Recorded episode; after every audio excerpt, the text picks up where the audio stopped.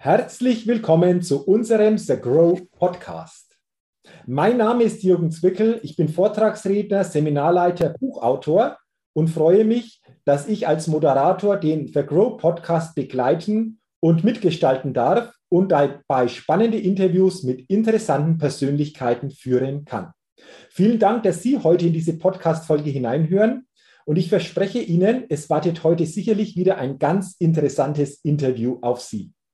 Denn ich begrüße heute im The Grow Podcast den Vorstand der Curameo AG, Mario Fürst. Lieber Mario, herzlich willkommen im The Grow Podcast. Hallo Jürgen, grüß mich. Äh, freue mich dabei zu sein und ähm, ja, schauen wir mal, ob es äh, uns einige Neuerungen bringt.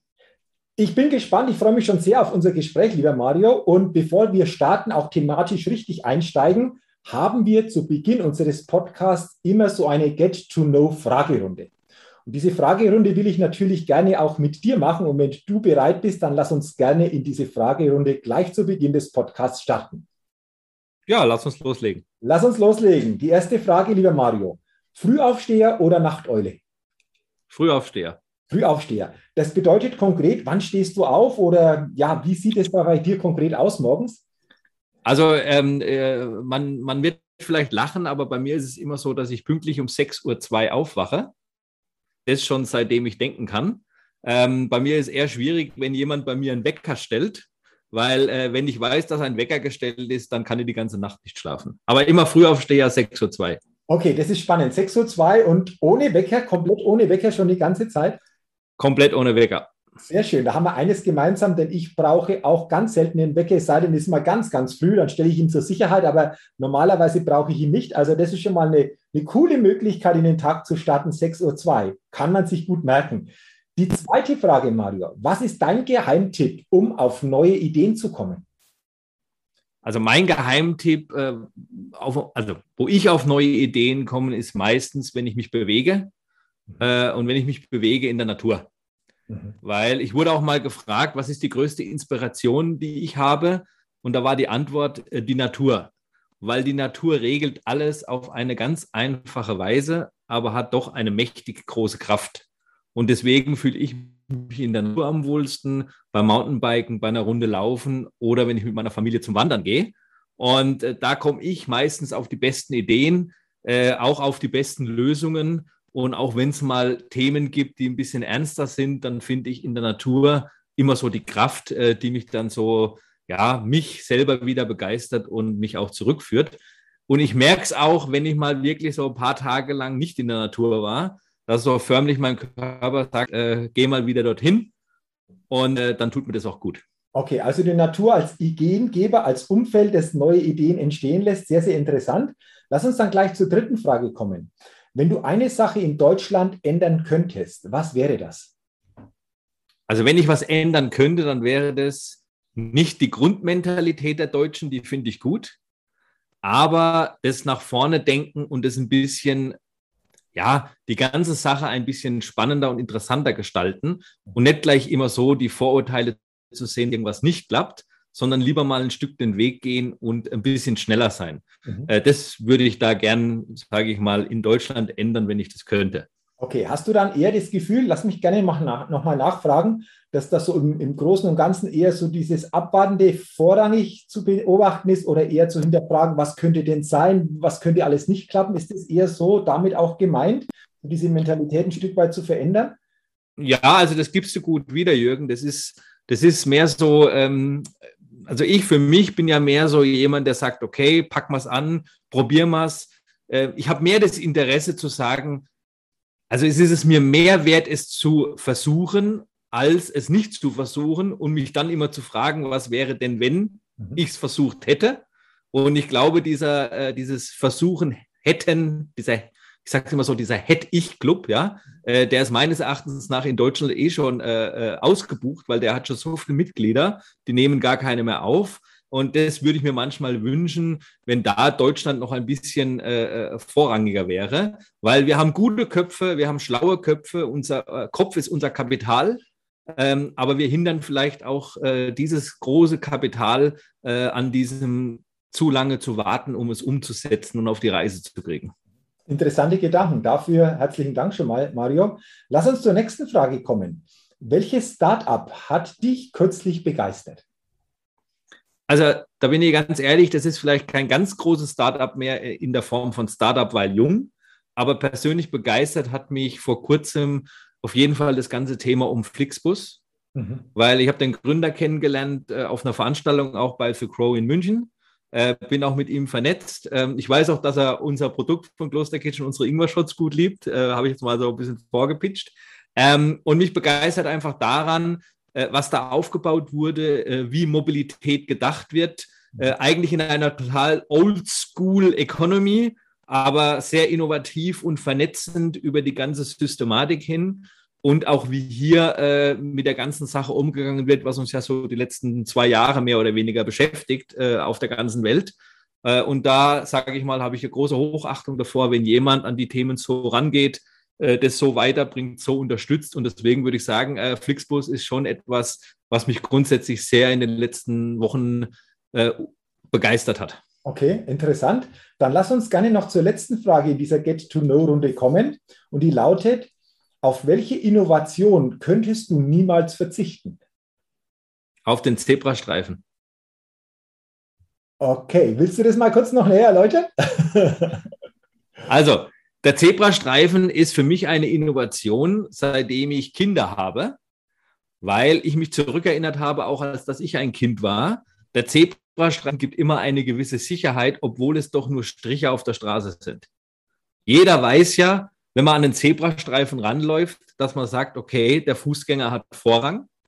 Und auch ein Auto, das kommt oder ein LKW erkennt relativ weit, okay, der Fußgänger hat Vorrang. Und es ist Statistik erwiesen, dass ähm, am Fußgängerüberweg, auch wenn keine Ampel ist, statistisch gesehen die wenigsten Unfälle passieren. Mhm. Und mich faszinieren Dinge, die ganz einfach sind, aber so eine hohe Wirkung auf die Menschheit haben. Mhm. Und deswegen sage ich, ich könnte nie auf den Zebrastreifen verzichten, weil da fühle ich mich dann trotzdem sicher, weil ich weiß, dass es aus der Systematik heraus gut funktioniert. Wow, super. Also diese Antwort gab es noch nie. Das ist immer wieder faszinierend, welche Antworten bei dieser Frage kommen. Auch der Zebrastreifen vor allen Dingen, wie du es erklärst, du sagst, das Einfache, das eine hohe Wirkung erzielt, ist normalerweise so das Geniale. Könnte man auch sagen, gleich so als Nachfrage, das Einfache ist immer genial und das Geniale ist immer einfach? Wäre das einfach mal so auf den Punkt zu bringen, so aus deiner Sicht? Also ich sage mal so, ähm, meine Frau will es zwar nicht oft, wenn ich sie erwähne, weil sie äh, sehr bescheiden ist, aber meine Frau ist meine größte Kritikerin, meine größte Förderin und meine größte Unterstützerin. Und die sagt immer, Mario, du kannst nicht immer sagen, dass das ganz einfach ist. Das klingt bei den anderen dann immer so, ähm, ja, so abwertend, ja. Und ähm, da hat sie vielleicht zum Teil recht. Aber in so einem Podcast oder in so einem Gespräch oder auch wenn man Leuten was mitgeben will, ist es für mich schon sehr wichtig. Und du hast es gut wiedergespiegelt, ja. Also bei mir ist immer die Einfachheit der Dinge der maximale Erfolg, den man erzielen kann.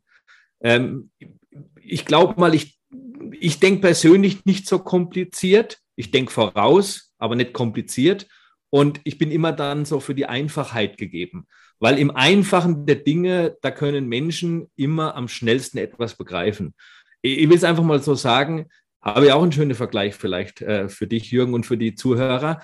Das ist ja wie im Auto. Ne? Also eigentlich kauft man ein Auto mit 100.000 Knöpfen und Schaltern. Und wenn man ehrlich ist, man verkauft das Auto und kennt immer noch nicht alle Knöpfe und alle Schalter. Mhm. Man hat eine dicke Gebrauchsanleitung irgendwo drin liegen. Die holt man ja maximal raus, maximal, wenn man sich nicht mehr zu helfen weiß. Aber das passiert ja schon immer, weil da ruft man ja eher die Werkstatt an oder fährt hin. Ja? Also es hat jemand verstanden, ein hochkomplexes Mobilitätsmittel wie ein Auto mit immer komplexeren Dingen doch so einfach zu machen, dass im Prinzip eine Fahrschule und ein bisschen Prüfungsbogen langt, dass man sowas bewegen kann mhm. und im Prinzip draußen in der Welt rumfährt. Mhm. Ja? Und da sage ich immer, was ist es jetzt? Das Einfache ist, das so zu gestalten, dass es jeder kann und dass es jeder auch für sich leben und einsetzen kann. Und hochkomplexe Dinge einfach zu gestalten, ist für mich schon immer der Erfolg gewesen bei all dem, was ich, also was ich quasi äh, getan habe. Mhm. Ähm, dann lass uns gerne da mal noch näher einsteigen. Wir haben das Thema Innovation schon angesprochen. Du hast gesagt, Zebrastreifen als wichtige Innovation, aber auch das Thema Einfachheit. Und du hast vorher auch das ähm, ja, schon in den Mund genommen oder gepitcht, wie du gesagt hast, Kloster Kitchen ist ja eine Marke der Curameo AG. Ihr habt 2016 begonnen und bei euch dreht sich so quasi alles um Ingwer, Ingwer-Shots. Mario, willst du mal erzählen, wie es dazu kam, welcher innovative Gedanke auch hier dahinter steckt und wie sich das Ganze in den Jahren auch entwickelt hat? Ich glaube, das ist auch sehr, sehr spannend, das mal zu erfahren. Ja, gerne. Also ähm, ich will vorab greifen, die Geschichte ist natürlich ein bisschen länger, da langt der Podcast wahrscheinlich nicht, da müsste man noch mindestens zwei Folgen, glaube ich, machen, weil es ist ja wirklich eine verrückte Reise, ja. Aber grundsätzlich ist es so, äh, ich war 2014 im September mit meiner Frau beim Mountainbiken in Österreich. Mhm. Äh, meine Frau fährt zwar auch Mountainbike, aber die war mit einer Bekannten auf dem lokalen Bauernmarkt dort äh, einkaufen und ich war mit meinem Kollegen eben beim Biken in den Nockbergen und abends sind wir zurückgekommen, haben uns getroffen und meine Frau hat irgendwie so eine grüne Flasche, so halb hoch, so 250 Milliliter groß gekauft, äh, hat irgendwie Schnapsgläser genommen und da habe ich erstmal gesagt, stopp, ich trinke jetzt garantiert keinen Schnaps. Ja? Und äh, meine Frau hat dann so gemeint, nein, das ist kein Schnaps, das ist was Gutes und das kommt eher selten vor, weil sie sehr auf Ernährung, Lebensmittel äh, und so Dinge achtet. Und dann hat sie mir irgendwie was in das Schnapsglas gefüllt und den anderen auch. Äh, das war so eine leicht dickflüssige, gelbe Flüssigkeit. Und ähm, dann habe ich das getrunken, Jürgen, und dann muss ich sagen, dann habe ich gemerkt, dass Ingwer ist. Dann habe ich gemerkt, dass das was mit Zitrone ist. Und dann habe ich auch gemerkt, dass das irgendwas mit Ingwer mit Stücken ist. Mhm. Aber das Gefühl, wie ich das getrunken habe, das war so ein, so ein richtiges Wow-Gefühl. Also ich meine, ich bin schon viel in meinem Leben auf der Welt rumgekommen, aber ich habe noch nie so etwas getrunken oder zu mir genommen, was mir so einen schmackhaften Mund, vom Mundgefühl her, vom, von, von, von der leichten Schärfe, leichten Süße, von diesem äh, äh, so ein bisschen Kauen auf so Stückchen und dann wie so eine Geschmacksexplosion. Also ich weiß das noch wie heute. Das war so richtig wahnsinnig, ja, also richtig wahnsinnig, wahnsinnig gut. Und ähm, ja, sie hat mir dann erzählt, sie hat es da irgendwie auf so einem lokalen Bauernmarkt gekauft. Das hat da irgendjemand mit der Hand selber gemacht. Hat irgendwie auch gesagt, das ist ein altes Klosterrezept. Äh, und damit war eigentlich die Sache erledigt. Wir haben drei Flaschen mit heimgenommen. Und das ist dann eine längere Geschichte. Aus den drei Flaschen ist dann letztendlich heute ein Unternehmen entstanden, das dann 2016 ein Produkt, einen Ingwer-Shot äh, im deutschen und auch im europäischen Markt eingeführt hat. Weil wenn du dir vielleicht mal so links und rechts schaust, heute gibt es mehr Mitbewerber, aber 2016 gab es nur Kloster Kitchen. Es gab Ingwer-Shots im deutschen Lebensmittelhandel, war nicht verfügbar. Also selbst bis vor gut so zwei Jahren war das noch nicht verfügbar. Das ist so langsam jetzt gekommen. Und das ist auch gut so, weil dann entsteht ein Markt. Aber das ist so meine Gründungsgeschichte. Also eigentlich äh, eigentlich überhaupt nicht aus einer Idee, überhaupt nicht, sondern ja, aus der Natur dann wieder, weil ich war in der Natur beim Biken, wir waren ein bisschen im Urlaub und dann ist sowas entstanden. Und das ist auch das, was mich bis heute äh, immer noch begeistert bei dem Unternehmen, äh, dass ich es nicht wollte, dass ich keine Idee dazu hatte, äh, dass ich keine Ahnung habe vom deutschen Lebensmittelhandel oder überhaupt von Lebensmitteln, äh, und dass so was Tolles entstanden ist mit heute so einer äh, äh, tollen Mannschaft, auch so einem guten Team und auch so einem guten Produkt, das inzwischen ja auch erweitert wurde. Ähm, ja, das macht einen stolz und äh, ähm, das macht aber auch unheimlich viel Spaß.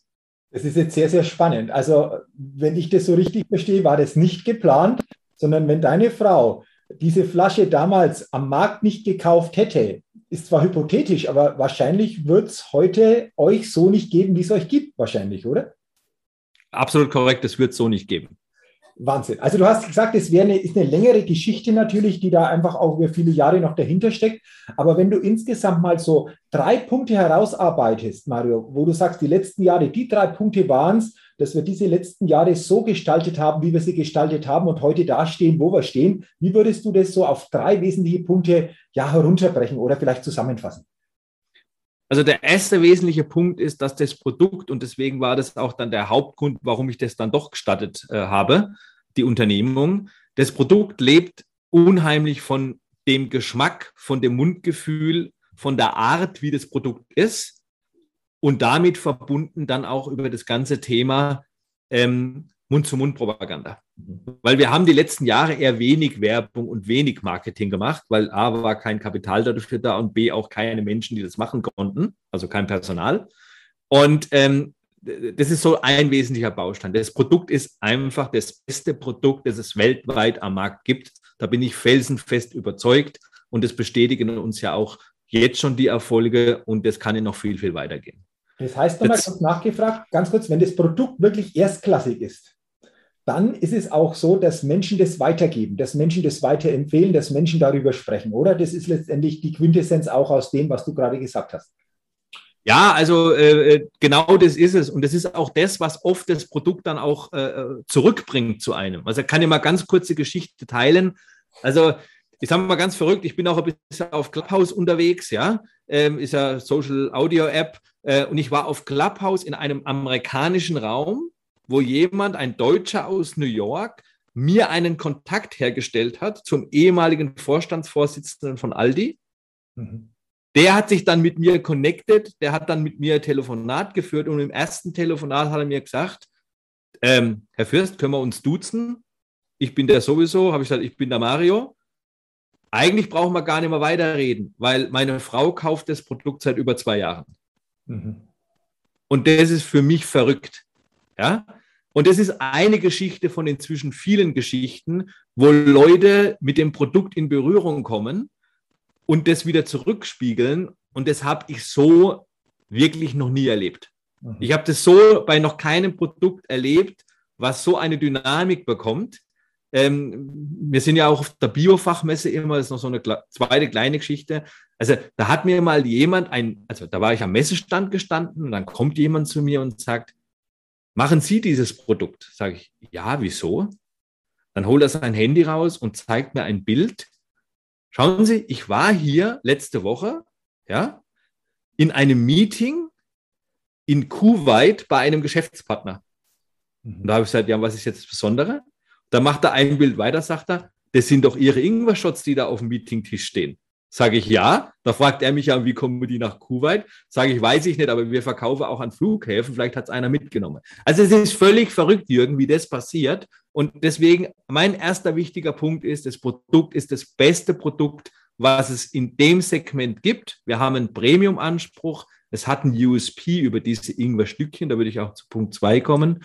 Und, und, und da bin ich absolut überzeugt.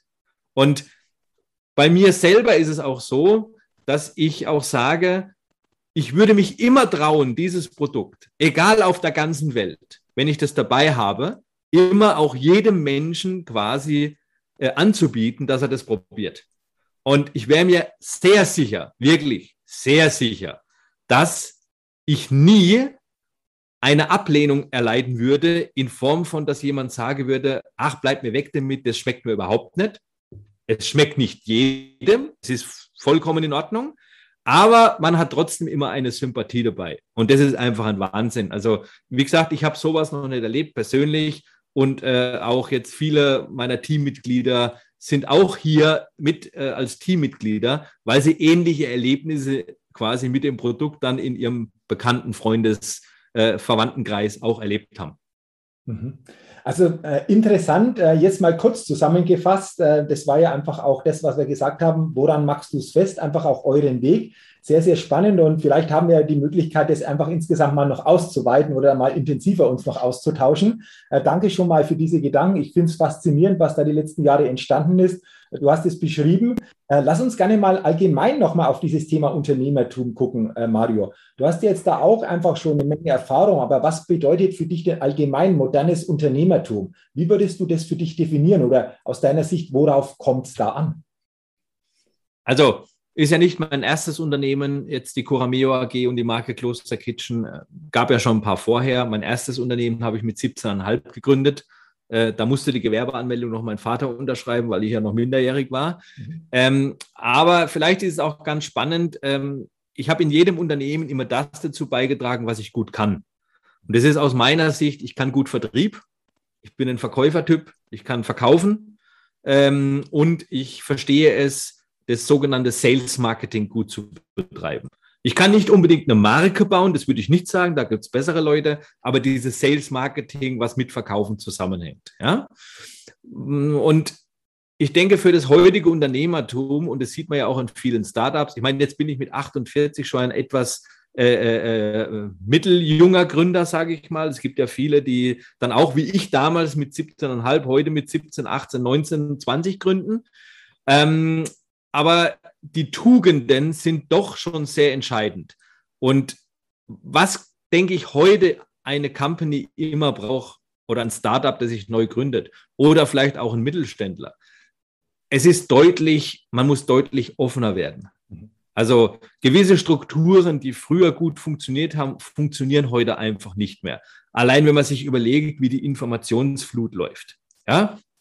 Allein wie man sich überlegt, wie heute sich auch gerade bei uns im Bereich des Einkaufsverhaltens sich verändert hat. Ja? Online, offline, diese ganzen Themen. Ich meine, das gab es ja alles vor 10, 15 Jahren noch überhaupt nicht. Ja?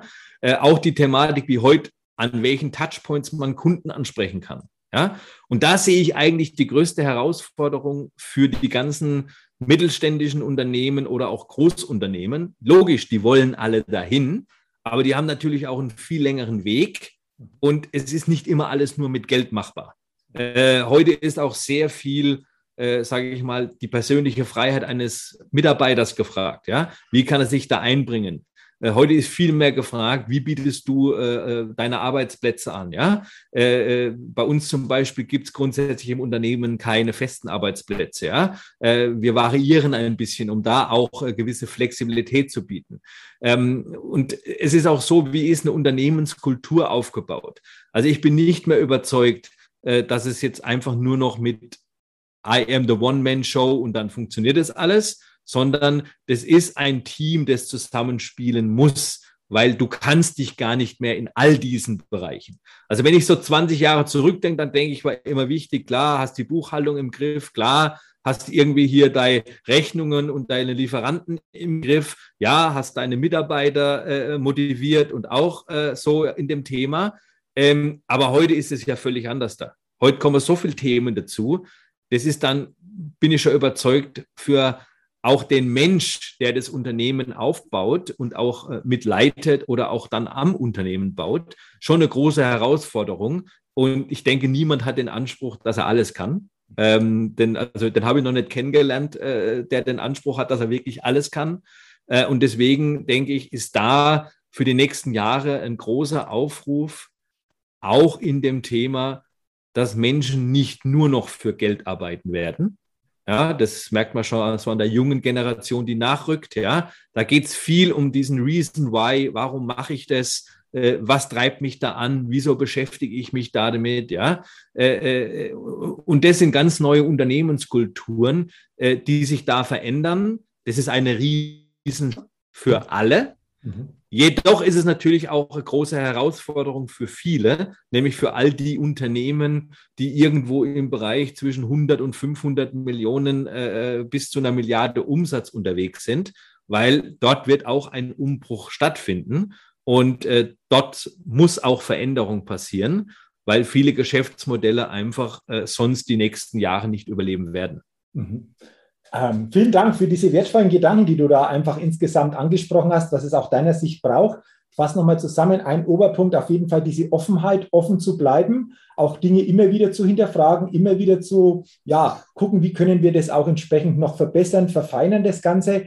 Aber du sagst auch, es geht nicht nur mehr darum, zukünftig für Geld zu arbeiten, sondern auch dieses Why da vor allen Dingen auch ein Stück weit in den Mittelpunkt zu stellen könnte man das auch so beschreiben, so aus Unternehmersicht, heißt ja immer so schön, wer Leistung will, darf auch Sinn bieten. Ist das auch etwas, was als Unternehmer oder als Unternehmen immer stärker einfach in den Fokus kommen sollte? Welchen Sinn bieten wir den Mitarbeitern, aber mit dem auch, was wir tun, letztendlich auch? Äh, ist das so ein Punkt, der da immer stärker einfach auch so ins, ins Gewicht fällt? Ja, also äh, ge genau das ist auch ein wichtiges Thema. Also diesen, diesen Sinn, den Mitarbeiter sehen, wenn sie das tun, ja, und diesen Sinn, den sie auch für sich selber erkennen, um das in ihrem Leben äh, äh mit als Bereicherung zu sehen. Weil es wird natürlich trotzdem immer so bleiben, egal welches Modell man wählt, dass die meiste Zeit im Leben natürlich man schon äh, mit Arbeit verbringt. Mhm. Ja, also, äh, die, also diese Regel wird es, glaube ich, nicht, äh, wird kein, auch keine Digitalisierung wird das äh, erledigen, weil auch wenn du digitalisiert bist als Unternehmen, äh, irgendwie muss es ja jemand trotzdem bedienen. Äh, und auch wenn wir über künstliche Intelligenz sprechen, äh, glaube ich schon, dass das wichtig ist und auch ein Zukunftstreiber. Ähm, aber letztendlich wird es immer einen Menschen irgendwo doch noch brauchen, der in dem Thema auch mitwirkt äh, und auch vieles steuert, weil dass man uns jetzt nur von künstlicher Intelligenz zukünftig steuern lassen wolle, da bin ich überzeugt, das möchte der Mensch nicht. Mhm, absolut. Ich glaube, das ist einfach auch immer so ein Miteinander. Zum einen natürlich das eine zu haben, künstliche Intelligenz, das kann vieles erleichtern, aber auf der anderen Seite immer noch natürlich auch den Mensch zu haben, der viele Dinge natürlich in dieser Form auch begleitet oder auch noch äh, weiterhin mitgestaltet. Lieber Mario, ich sage jetzt einfach schon mal herzlichen Dank für dieses spannende Interview. Du hast es gesagt, wir können das sicherlich noch zeitlich deutlich ausweiten, weil du sicherlich noch viele spannende Gedanken einfach auch weitergeben könntest. Aber wir wollen das natürlich in einen zeitlichen Rahmen halten. Aber vielleicht haben wir die Möglichkeit, mal in einer weiteren Podcast-Folge das eine oder andere noch zu vertiefen. Ich würde mich freuen. Ich sage jetzt schon mal herzlichen Dank an dich für deine Zeit, für deine wertvollen Gedanken, für deine Impulse. Und zum Ende ist es mir immer wichtig, dich noch zu fragen, was sind so deine letzten wichtigen Gedanken, die du gerne den Hörerinnen und Hörern des The Grow Podcast mitgeben möchtest?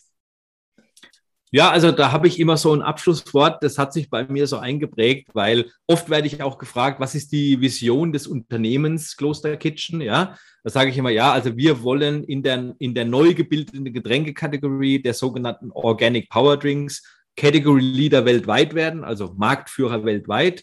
In Deutschland sind wir das aktuell, ja. Also wir haben den Markt gestaltet, wir sind First Mover, wir haben den Markt geschaffen und wir sind auch aktuell Marktführer. Da sind wir stolz drauf als so kleines Unternehmen, weil wir sind ja dann wirklich noch klein in der Getränkewelt, ne? Da kennt man ja die großen Player. Und was für mich wichtig ist, ist aber, dass es ist ja auch immer einmal die Firma, welche Vision die hat, aber es ist ja auch immer der Unternehmensgründer oder die Unternehmensgründer in dem Sinn als Team und da ist es ja dann immer auch der Mensch. Und der Mensch sollte, wenn möglich, auch eine klare Vision haben. Und wenn es natürlich noch passt, am besten mit dem Unternehmen so vernetzt, dass beides darauf einzahlt. Ich denke, dass oft die Menschen eine Unternehmensvision haben, aber der Unternehmer eine ganz andere. Und da beißt sich's für mich. Und deswegen habe ich mir relativ früh bei Kloster Kitchen auch überlegt, okay, wenn wir Category Leader weltweit werden wollen in der neuen Getränke Kategorie. Dann, was ist meine Vision? Meine Vision als Mario in diesem oder für dieses Unternehmen. Und da gibt es auch ganz einfache Geschichte, das ist mir dann relativ schnell auch beim Mountainbiken eingefallen, dass ich gesagt habe, wenn irgendwann irgendjemand auf dieser Welt mir mein eigenes Produkt empfiehlt und sagt, hey Mario, das musst du mal probieren, das schmeckt, richtig lecker, ja, das ist ein richtig geiles Produkt, ja, und probier das mal, das ist total genial. Dann ist das meine Version, weil er dürfte nicht wissen, dass ich der bin, der das Unternehmen gegründet hat. Mhm. Ja? Und dann würde ich sagen, dann passt beides gut zusammen. Weil wenn das passiert, also was meine Vision ist, dann ist auch die Unternehmensvision Realität geworden, weil dann kann man davon, dass das Unternehmen weltweit erfolgreich Produkte verkauft und auch ein Unternehmensgewinn abwerft, äh, für die Mitarbeiter und für die Familien äh, dementsprechend auch Sorge tragen kann, ja, und das alles über den Key, nämlich Product is the Key bei uns, äh, auch hinausgetragen wird. Und das würde ich immer jedem mitgeben als mein Schlusswort. Verbinde deine persönliche Vision am besten mit der Unternehmensvision. Aber die Unternehmensvision kann schon auch mit Kapital und mit Ertrag zusammenhängen. Deine eigene Vision sollte damit nichts zu tun haben, weil Geld ist nicht mein Antrieb. Dankeschön für diese letzten Gedanken. Einfach auch nochmal ganz, ganz spannend mit diesen beiden Versionen, persönliche Vision, Unternehmensvision. Wie kann das insgesamt in eine Richtung gehen? Und äh, ich sage jetzt nochmal, lieber Marian, herzlichen Dank für deine Zeit, für deine wertvollen Gedanken, für das, was du, denke ich, einfach auch hier gedanklich angestoßen hast und wünsche dir natürlich weiterhin sowohl persönlich wie unternehmerisch alles, alles Gute, weiterhin viel Erfolg, vor allen Dingen Gesundheit und nochmal danke für deine Zeit und für deine Gedanken hier im Podcast. Danke, hat Spaß gemacht, Jürgen. Mir auch. Vielen, vielen Dank. Liebe Hörerinnen, liebe Hörer des The Grow Podcast. Ich freue mich, dass Sie heute hereingehört haben in diese Podcast-Folge, in dieses Podcast-Interview und wünsche Ihnen, dass Sie viele gute Impulse, viele gute Gedanken und viel neue Inspiration für sich mitnehmen können und für sich auch umsetzen können. Dafür alles, alles Gute, viel persönlichen Erfolg. Und natürlich wünsche ich auch Ihnen weiterhin alles Gute, viel Gesundheit und freue mich, wenn Sie auch in der nächsten Folge von The Globe Podcast wieder mit dabei sind. Bis dahin alles Gute, eine gute Zeit. Ihr Jürgen Zwickel.